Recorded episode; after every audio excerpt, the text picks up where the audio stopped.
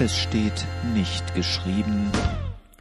Die Gemeinde soll wie der menschliche Körper sein, mit etwas Auge, Ohr und Hand und ganz viel Bauchspeck. An mehreren Stellen vergleicht Paulus tatsächlich die christliche Gemeinde mit dem menschlichen Körper und setzt dabei aller Ausgrenzung und allem Neid unter Gläubigen mit unterschiedlichen Begabungen die Botschaft entgegen, dass die Verschiedenheit notwendig und wunderbar ist, damit sich die Gaben ergänzen können, so wie die Körperteile für ihre jeweiligen Aufgaben anders gestaltet sein müssen. Ihr seid der Leib Christi, und jeder von euch ein Glied.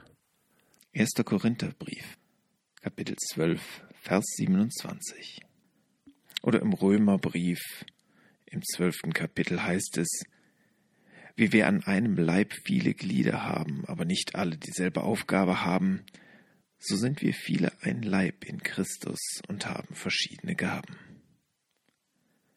Die Füße sehen anders aus als die Nase, weil sie halt zum Laufen konstruiert sind und die Nase zum Riechen. Und es ist unangenehm, wenn stattdessen die Nase läuft und die Füße riechen. Doch nirgendwo lobt Paulus Gemeinden, wie man sie heute manchmal antrifft.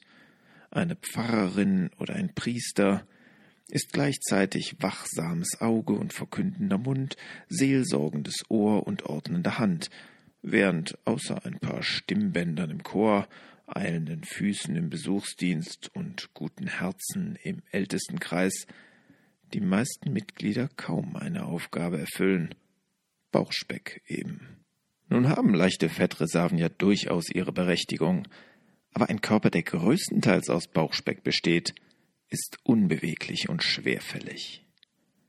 Gemeinden, die solche Tendenzen bei sich wahrnehmen, sollten darum dringend ein Fitnessprogramm starten, damit aus dem untätigen Fett kräftige Muskeln aufgebaut werden und die Kirche wieder stark und beweglich in die Gesellschaft hineinwirken kann.